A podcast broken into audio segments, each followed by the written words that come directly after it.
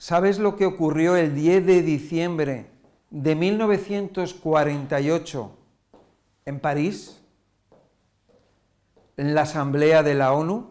¿Sabes lo que ocurrió? Fue la proclamación, la primera vez que se proclamaron de forma universal los derechos humanos. Los 30 derechos humanos que están escritos en 30 artículos, uno por uno. Bueno, ¿y esto de los derechos humanos qué es y por qué se hacen estos derechos humanos? Fíjate que esto fue a raíz de, la primera dama de Estados Unidos, bueno, de Roosevelt, era Eleanor Roosevelt. Ella fue una de las artífices de la recopilación o de la contribución de estos derechos humanos. Pero, pero realmente no es que a ella se le ocurrió esto. Esto viene de atrás. Esto viene después de miles de años de muerte, sangre, sufrimiento y esclavitud del ser humano. Nos podemos ir remontar hasta donde queramos. Hemos visto guerras y hemos visto, pues, precisamente esa violación de los derechos humanos.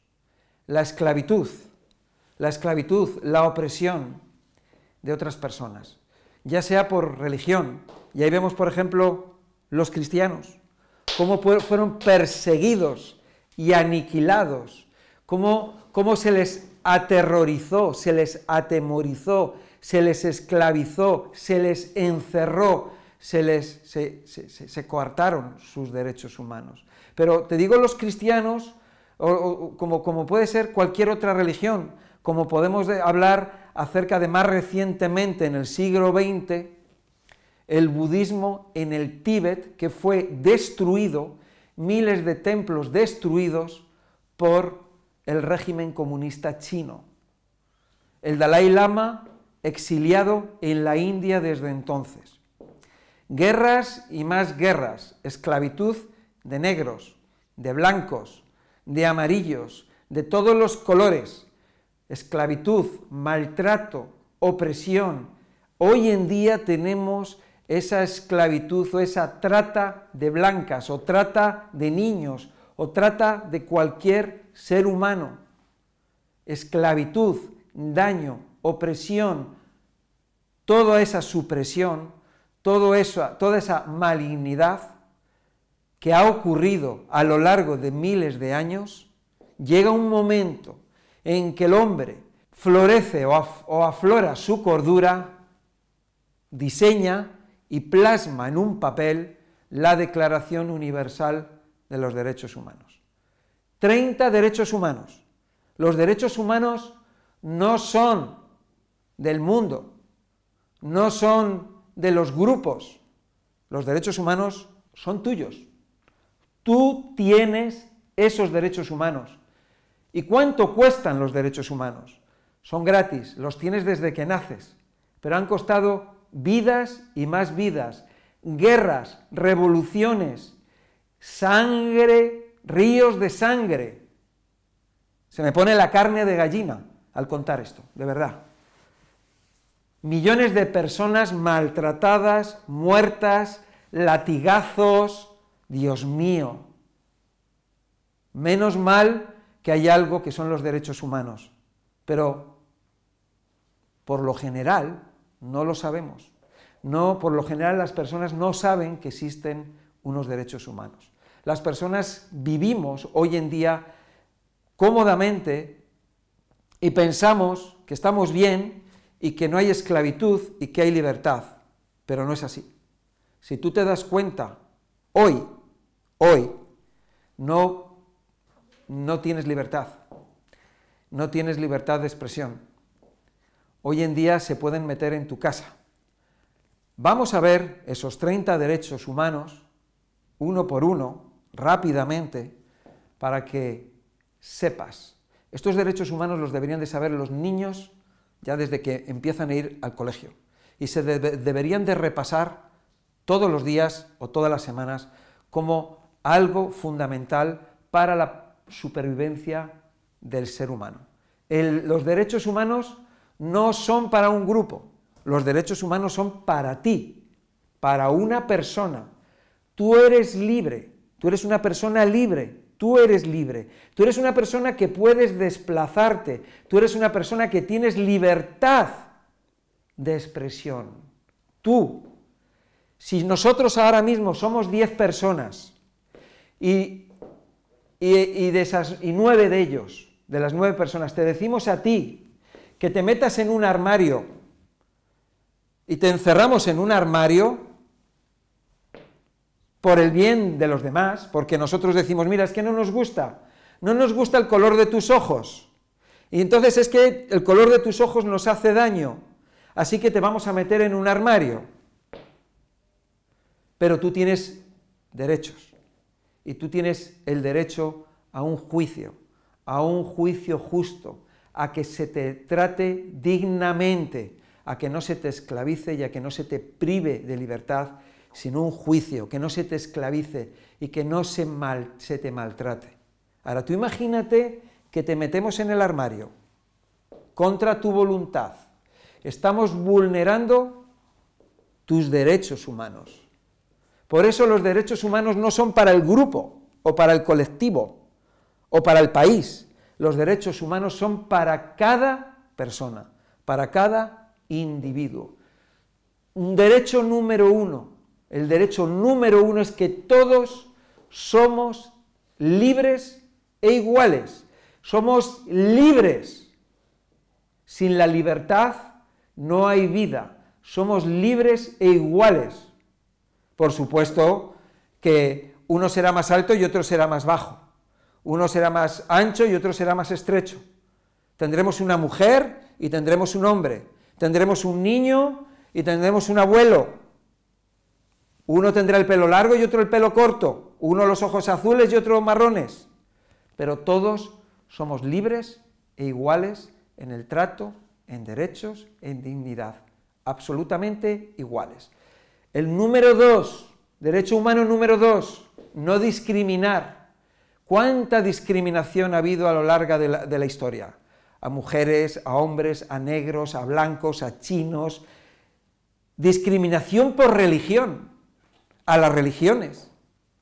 O por no ser religioso, o por, ser de un partido político, o discriminar a alguien porque es del Barcelona, o porque es del Real Madrid, o porque es del, de, de otro grupo, el que sea, o es de una universidad o de otra. Discriminar. No tenemos que discriminar. ¿Ves? Todo esto forma parte del respeto, del respeto, de la educación, pero estamos hablando de los derechos, los derechos que tú tienes. Cuando vemos a un niño que le hacen bullying en el colegio, cuando vemos a un chico que va a, la mili y, le, hacen, eh, eh, le hacen las novatadas, ¿ves? Están vulnerando sus derechos, esos derechos fundamentales que tiene esa persona y que no sabe que los tiene. El derecho número tres es el derecho a la vida.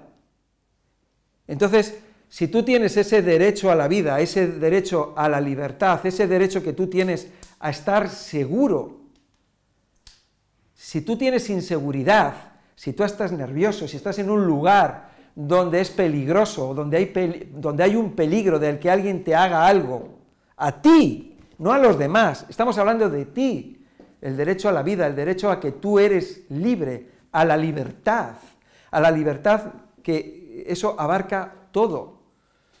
Derecho humano número cuatro, a la esclavitud. No puedes ser, ser esclavo de nadie, ni de las leyes, de nada. Nadie te puede esclavizar, nadie, nadie puede eh, ir eh, eh, atentar contra tu dignidad de ser humano. Y ahí te viene el número 5, que es el, derecho humano de la no tortura. La esclavitud, la tortura vienen siendo parecidos, pero pueden ser muy sutiles, porque la tortura puede ser hacer que una persona se quede en casa y que no se pueda mover. Que bueno, ya veremos luego acerca de la libertad de movimiento, pero una persona puede estar torturada con una mascarilla, una persona puede estar torturada viendo a otros que sufren. Es una tortura. Yo cuando voy, yo voy al centro, a mi centro, de salud y he visto todo el barrio cerrado, todos los comercios cerrados y el mío que estaba abierto y los demás cerrados, ¿cómo te quieres que yo me sentía? Triste y torturado. Ese es abarca mucho, aquí te lo estoy resumiendo, ¿no? El número 6. El número 6 es que nosotros tenemos derechos en cualquier lugar del mundo. Tú tienes derechos en cualquier lugar del mundo. Si tú te vas a Francia, tienes derechos. Estos derechos de los que estamos hablando. Si tú te vas a Suecia, tienes esos derechos. Aunque Suecia es un país que verdaderamente hay derechos humanos por ley y la violación de los derechos humanos es un delito, igual que en Japón. Porque allí no se han olvidado de ello. Pero en otros países los tenemos en la Constitución y se han olvidado y se han aplastado esas, esos escritos, se han vulnerado a las personas. Yo voy en el avión y voy con el avión y voy viendo Madrid, una ciudad tan grande de millones de personas y digo, madre mía, ¿cómo puede ser que entre dos personas, dos personas, dos políticos en el gobierno hayan conseguido, hayan conseguido manejar a tantos millones de personas y hacer que todos lleven la mascarilla o hacer que todos estén en su casa y no puedan salir de su casa, etcétera, etcétera, etcétera. Ellos dan la orden a la policía, se convierte en un estado policial y ahí, ahí ya lo tienes.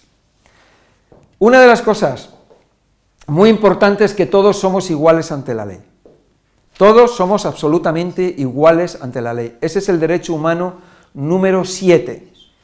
Entonces aquí no hay el que uno tenga más dinero que otro.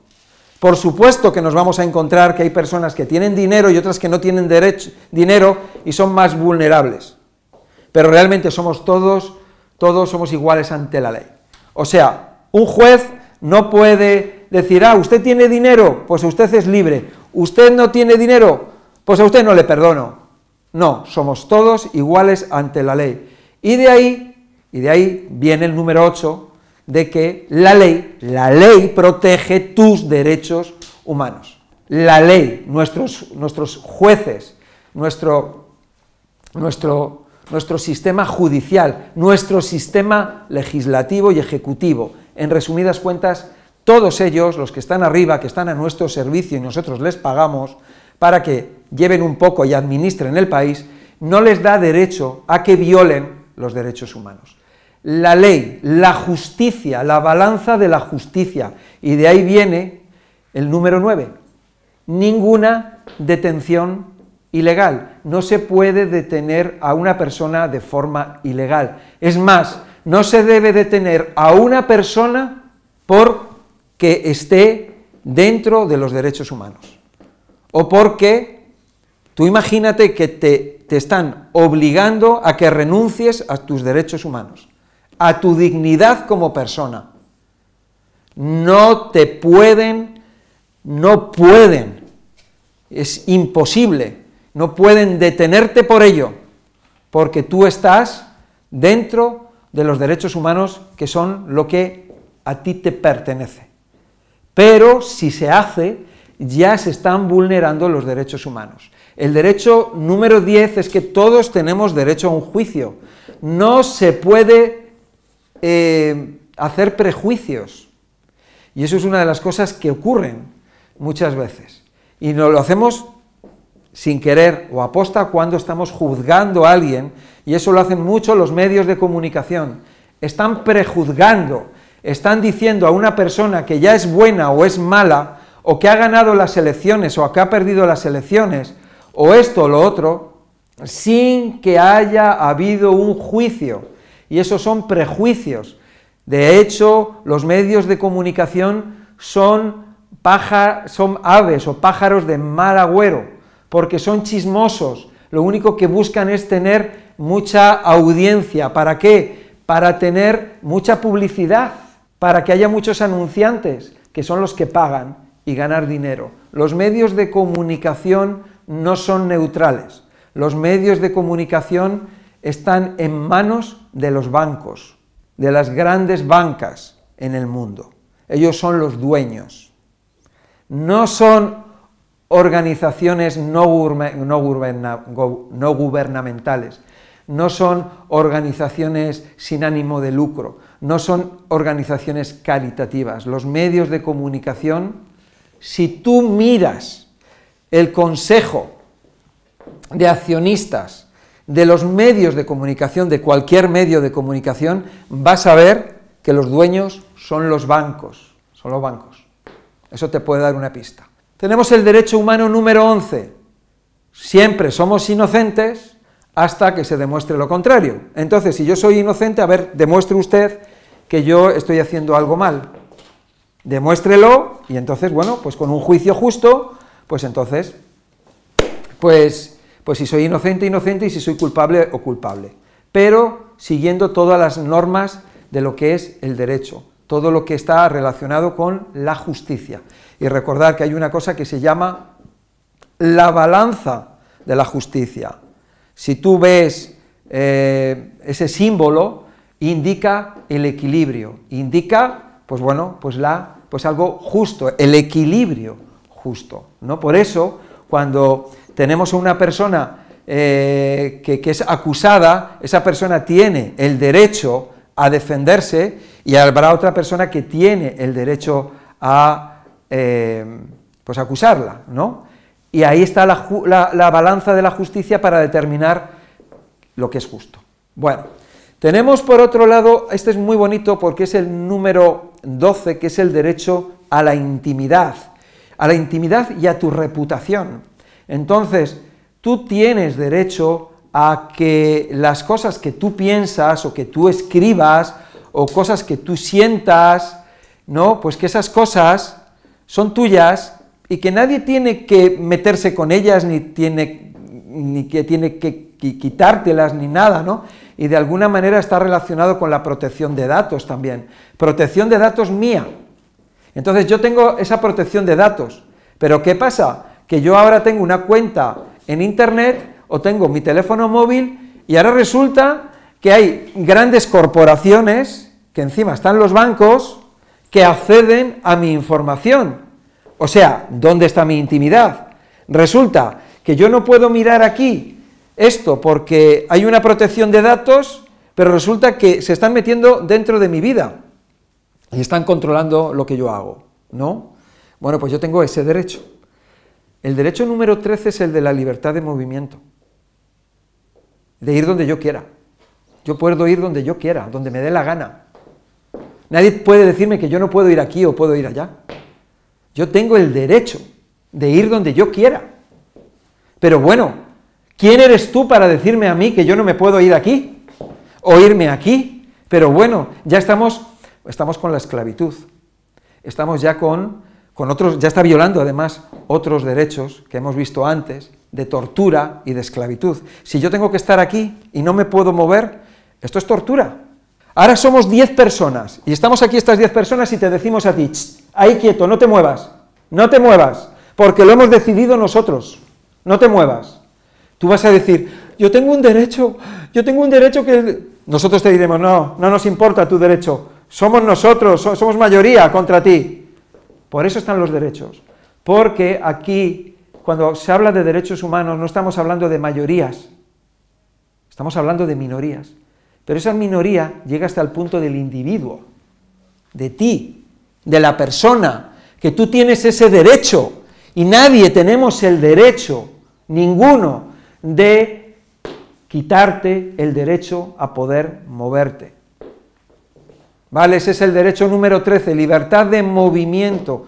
Puedes ir donde te dé la gana, siempre y cuando no vulneres otros derechos, porque claro, si tú te vas a ir y te vas a meter ahora dentro de mi casa, pues no, porque estás vulnerando mi derecho a meterte, estás, eh, tengo un derecho de que tengo una propiedad privada, que lo vamos a ver ahora un poco más adelante, ¿no? Pero tú te puedes desplazar y moverte siempre y cuando no vulneres los derechos de otras personas. El derecho humano número 14 es buscar un lugar seguro para vivir que es el derecho de tener una casa. el de, tener una casa o de tener una propiedad o tener una choza, una cueva o lo que sea, un lugar seguro, un lugar seguro donde tú por la noche te echas a dormir tranquilamente y sabes que vas a poder dormir tranquilamente. Un lugar donde sabes que, que no te van a hacer nada a nadie mientras estás durmiendo, porque tienes ese derecho a, esa intimidad, ese derecho a la libertad, ese de derecho a dormir donde tú quieres, en un lugar donde tú estás seguro, que puede ser una casa, o puede ser una tienda de campaña, o puede ser una cueva, o puede ser debajo de los árboles en el bosque. El derecho número 15 es el derecho a tener una nacionalidad. Yo soy español, tú eres argentino, tú eres peruano, tú eres portugués, colombiano, eres mexicano, eres estadounidense, eres canadiense, costarricense, eres, eres una persona que eres venezolano, o de Perú, o de, donde, de Paraguay, o de Uruguay, o de Bolivia, de Nicaragua, eres de Panamá, eres de donde sea, de Guatemala, de, Honduras, eres de Belice, eres de alguna isla del Caribe, de donde seas, eres de Asia, de un país de Asia, de donde sea, tú tienes derecho a una nacionalidad. Y punto, ya está. Derecho número 16, tienes derecho a tener una familia, tienes derecho a, a casarte, tienes derecho a lo que es el matrimonio. Todos tenemos ese derecho. Si eso se impide, pues está vulnerando ese derecho. El derecho número 17 es que tú tienes derecho a tus propias posesiones. Si tú te has comprado un coche, es tu coche. Si tú te has comprado una chaqueta, es tu chaqueta. Si tú te has comprado una casa, es tu casa. Nadie puede quitarte tu casa. Nadie puede quitarte tu chaqueta. Nadie puede quitarte tu cámara de, fotos. De hecho, hay países donde es increíble, porque yo he estado en Japón y he visto, y de hecho me ocurrió, una cámara de vídeo que se me olvidó en un restaurante y resulta que cuando me di cuenta y volvimos dos horas después, allí estaba la cámara. Una de las cosas muy curiosas en Japón es que vas andando por las calles, normalmente en las calles, en las calles residenciales, vas andando por la calle y te encuentras los zapatos en la calle porque las personas entran a su casa descalzas, dejan los zapatos en la calle y te encuentras con zapatillas de las diferentes marcas y buenas marcas y te las encuentras y las vas viendo y vas viendo bicicletas que no están están en la calle sin cadena. Y dices, "Madre mía, pero esto es impresionante, vivir en una civilización así, donde, donde las personas, si, si yo estoy en mi ciudad, en Madrid, yo dejo las zapatillas un minuto en la calle, desaparecen. Ir por la calle y, ver eh, cosas que a alguien se le había perdido y estar allí, esa cosa, y volver a las cuatro horas y seguía ahí, y habían pasado miles de personas, nadie lo había cogido. Estaba allí pues esperando pues bueno, pues al, pues al que se lo había perdido, pues en un momento dado volvería por allí y lo recogería. O a lo mejor ya por la noche la policía o quien sea lo recoge y lo lleva a objetos perdidos. Vamos a pasar al, derecho humano número 18, que es la libertad de pensamiento y de creencias religiosas. Yo puedo creer en Dios o no creer en Dios.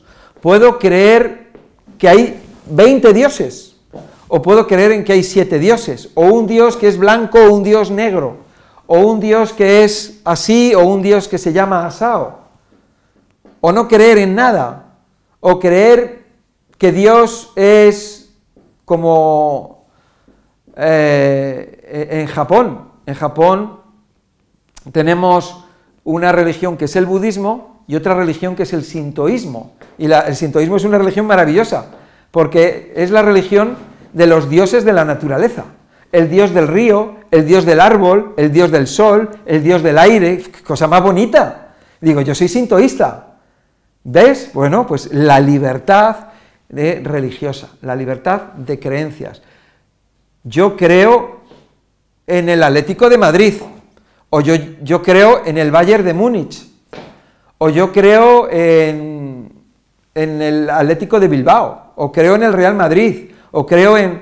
Cada persona tiene el derecho a pensar y a, a creer en lo que quiera creer y en lo que quiera pensar, ¿no?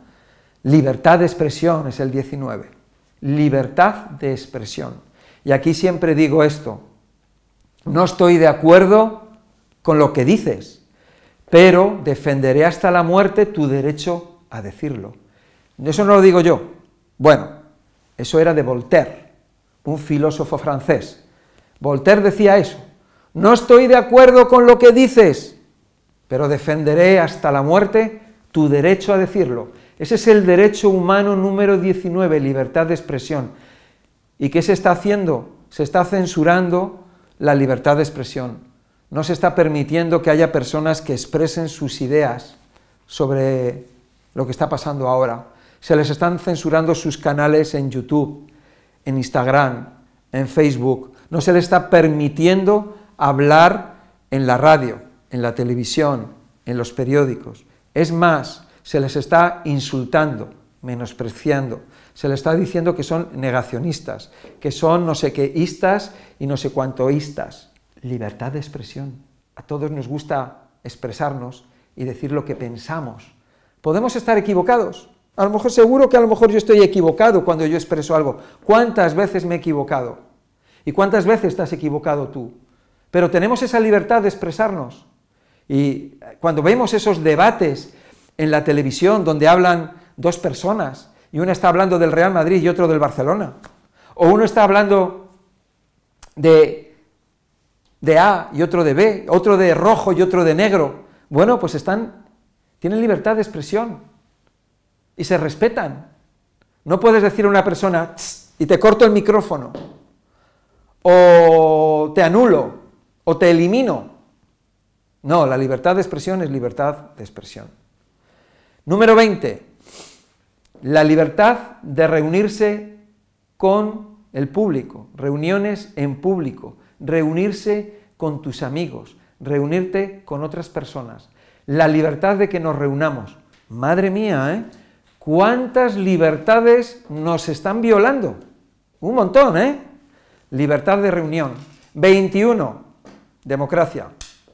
La democracia es la libertad que una persona tiene, o todos, las personas en conjunto, para decidir algo. Y en la democracia, por suerte o por desgracia, muchas veces lo que ocurre es que las minorías salen perjudicadas. Pero el que salgan perjudicadas las minorías no quiere decir que las mayorías vayan a violar sus derechos. Entonces, eso es muy importante. ¿eh? porque la democracia es que, bueno, que podemos decir, a ver, vamos a votar por un candidato y vamos a votar por estos candidatos que tenemos aquí. Y elegimos, y la mayoría, por mayoría, pues va a salir el que salga. Pero el que salga tiene que velar por los derechos humanos de todos los demás. Derecho humano 21, la democracia, la libertad de votar y la libertad de decidir también está. Si no, no hay democracia. Si no hay derechos humanos, no existe la democracia. El derecho humano número 22 es la seguridad social. Todos tenemos derecho a que si tenemos un accidente o una enfermedad, pues que, se nos trate y se nos cure debidamente eh, para ayudarnos mm, a, proteger nuestra vida o salvar nuestra vida. Igual que la seguridad social te puede ayudar cuando una persona pierde su trabajo y mientras está buscando otro trabajo, pues entonces, pues, pues, pues te está ayudando. Y te estamos ayudando entre todos, entre todas las personas en, cooperación, en colaboración, en comunidad, ayudamos a esa persona que ha tenido un problema. Lo que pasa que la seguridad social es un organismo que aglutina a todas las personas eh, trabajadoras que aportan el dinero a ese, vamos a llamarlo, almacén o banco de dinero, que es la seguridad social, que hay unos señores que les pagamos nosotros para que lo administren, lo distribuyan con honestidad y con justicia. y que no se queden con el dinero ni que hagan tonterías con ese dinero y vayan a apoyar a esas personas que lo necesitan. Y esas personas que lo necesitan, que de verdad lo necesitan, porque esas personas también lo que no pueden hacer es vulnerar los derechos de los demás, ¿no? Si esa persona es honesta y lo necesita, lo necesita. Pero hay personas que están cobrando subsidios de la seguridad social y a la vez están trabajando, y eso no está bien. Bueno, vamos a pasar al derecho humano mm, número 23, que es el, de, el del trabajo, el derecho a trabajar. Entonces, todos tenemos derecho a un trabajo. Puede ser mejor o peor, más cualificado o menos cualificado, pero todos tenemos ese derecho. Y ese derecho, ese derecho no, no, no, no es solamente... Muchas veces pensamos en el trabajo como una obligación o como algo malo.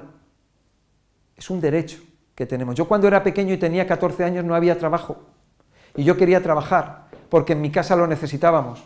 Yo estudiaba, pero en mi casa no había dinero, porque éramos muchos hermanos y mi padre, pues con lo que conseguía mi padre no teníamos suficiente. Y yo quería trabajar. Entonces, como, como no quería, como no había trabajo, yo me busqué la vida y me puse a vender libros, a vender eh, enciclopedias, calendarios, crismas, y en vez de estudiar por la mañana, estudiaba por la noche. Yo tenía derecho al trabajo. Y aunque no tenía un trabajo, eh, vamos a llamarlo ortodoxo, un trabajo en el que yo tenía una nómina, pero yo salía a la calle, llamando a las puertas o por la calle, vendiendo estos libros, enciclopedias o crismas o estas cosas que yo vendía.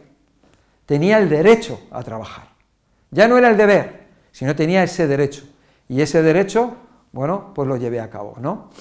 Nos están impidiendo trabajar. Están cerrando empresas. Están eh, impidiendo que haya turismo, que el turismo da trabajo. El turismo hace que haya bares, restaurantes, discotecas, que haya lugares donde, están, donde haya personas que dan trabajo a otras. Todo eso es una cadena y todo eso vulnera todos los derechos humanos, porque eso hace que esas personas que pierden su empresa, pierden sus ahorros, pierden su ilusión, pierden personas que pierden su, están pagando una hipoteca. Al final, ¿quién se queda con todo eso? Los bancos. Todas esas personas están sufriendo, todas esas personas están viviendo una tragedia. Tenemos que pensar, no solamente en nosotros mismos, sino pensar, abrir la mente y pensar en todo lo que acontece, ¿no? Que personas que se están suicidando, personas porque han perdido su trabajo, su negocio, personas que están ahora torturadas por esto. Esto es tortura. Se está impidiendo la libertad, se está impidiendo todo. Impresionante. Derecho humano 24. Tenemos el derecho a jugar y a descansar. Pero ¿cómo vamos a descansar con lo que está ocurriendo? Si nos están vulnerando todos los derechos, estamos preocupados, estamos en tensión, ¿cómo vamos a dormir? Si sabemos dónde vamos a conseguir el dinero para pagar las facturas al día siguiente o pagar la comida para nuestros hijos. ¿Cómo vamos a poder descansar? ¿Y jugar? Si no se nos deja jugar. No podemos jugar a ningún deporte. Los niños casi no pueden jugar, hay países donde no les dejan salir a, la calle a jugar. Lo siguiente que va a ser, que no vamos a poder ni jugar al ajedrez en nuestra casa, ni fútbol, ni baloncesto, ni balonmano, ni tenis, ya no digo verlo, sino hacerlo nosotros. Se prohíbe, se prohíbe el que las personas vayan al gimnasio. Se está impidiendo ir al gimnasio. O sea, o que te pongan el tapabocas aquí, que te impide respirar, que te pide el derecho a la vida, derecho humano número 3. La vida, el poder vivir, el poder respirar. ¿Eh? Derecho humano número 25 es el derecho a la comida y al alojamiento, o sea, todos tenemos derecho a, comer, tenemos derecho a una comida, a, un lugar donde protegernos del frío y tenemos derecho a una, una vida digna. Y cuando es una vida digna, es una vida honesta, donde se nos traten con honestidad, con amor y con cariño, por supuesto que los unos a los otros. Ese es un derecho muy importante, derecho a la dignidad. Derecho número 26, la educación. Y la educación, que puede ser en los niños o en los mayores. Y esa educación no solamente está en los colegios, institutos o en las universidades. Esa educación también está en los medios de comunicación, medios de comunicación que deben de educarnos, no maleducarnos y enseñarlos lo que ellos quieren, los que las compañías, a través de su publicidad, quieren. Educarnos en derechos humanos, educarnos en valores, en respeto, en honestidad, en la naturaleza, en nosotros, en los seres humanos. Eso es lo más importante de la educación, más que las matemáticas y más que cualquier otra cosa. Lo demás ya se estudiará, ya se estudiará la historia, las matemáticas y la literatura, pero ¿de qué sirve estudiar todo eso si no hay una base de ética y de moral y de respeto? Educación. Derecho humano 27, los derechos de autor los derechos de autor, si tú has inventado algo, si tú has creado algo, es tuyo. El derecho a la propiedad es tuyo. Nadie te lo puede quitar, nadie te lo puede plagiar, nadie te lo puede copiar. Es tuyo, esos son los derechos de autor, es tu creación. Si tú has hecho un cuadro, si tú has hecho una escultura, si tú has hecho un programa informático, si tú has hecho una película o una canción o lo que sea, nadie tiene el derecho a quitártelo ni a copiártelo porque es tuyo. El derecho de propiedad intelectual se llama. Bueno, luego tenemos el derecho humano número 28. Un mundo justo y libre. Un mundo justo y libre. Fíjate que lo de libre, libertad, va apareciendo por todos los derechos humanos. Un mundo justo, de justicia, legal, honesto, ético. Y el Número 29 es el de la responsabilidad y los derechos a proteger los derechos de otros. O sea, nosotros, nosotros. Y los gobernantes, cada uno de nosotros, tenemos la responsabilidad y el derecho a promover y a proteger los derechos en los demás y normalmente es en, las personas más vulnerables. Pero en todos, nosotros tenemos ese 29, la responsabilidad sobre los derechos humanos hacia todos los demás. Yo, soy yo, el derecho o la responsabilidad de proteger tus derechos. Eso es el 29. Y el derecho humano número 30 es el más bonito de todos, porque dice que no se pueden arrebatar tus derechos humanos. Nadie puede arrebatarte tus derechos humanos. El Estado no puede arrebatarte tus derechos humanos. Yo no puedo quitarte tus derechos humanos. El presidente del gobierno no puede violar tus derechos humanos. Nadie, nadie, nadie ni nada puede quitarte estos derechos. Y ya está. Nadie puede arrebatarte tus derechos humanos, nadie. Los derechos humanos responden a la experiencia y a la racionalidad. Ha costado mucha sangre, sudor y lágrimas conseguir esta Declaración Universal que expone y reconoce nuestros derechos. Esta relación de derechos es el resultado de la cordura y la evolución. La historia ha estado marcada por la injusticia y el abuso de poder. Ahora que conocemos nuestros derechos, debemos aferrarnos a ellos para impedir que nunca más nos los vuelvan a arrebatar, nunca más.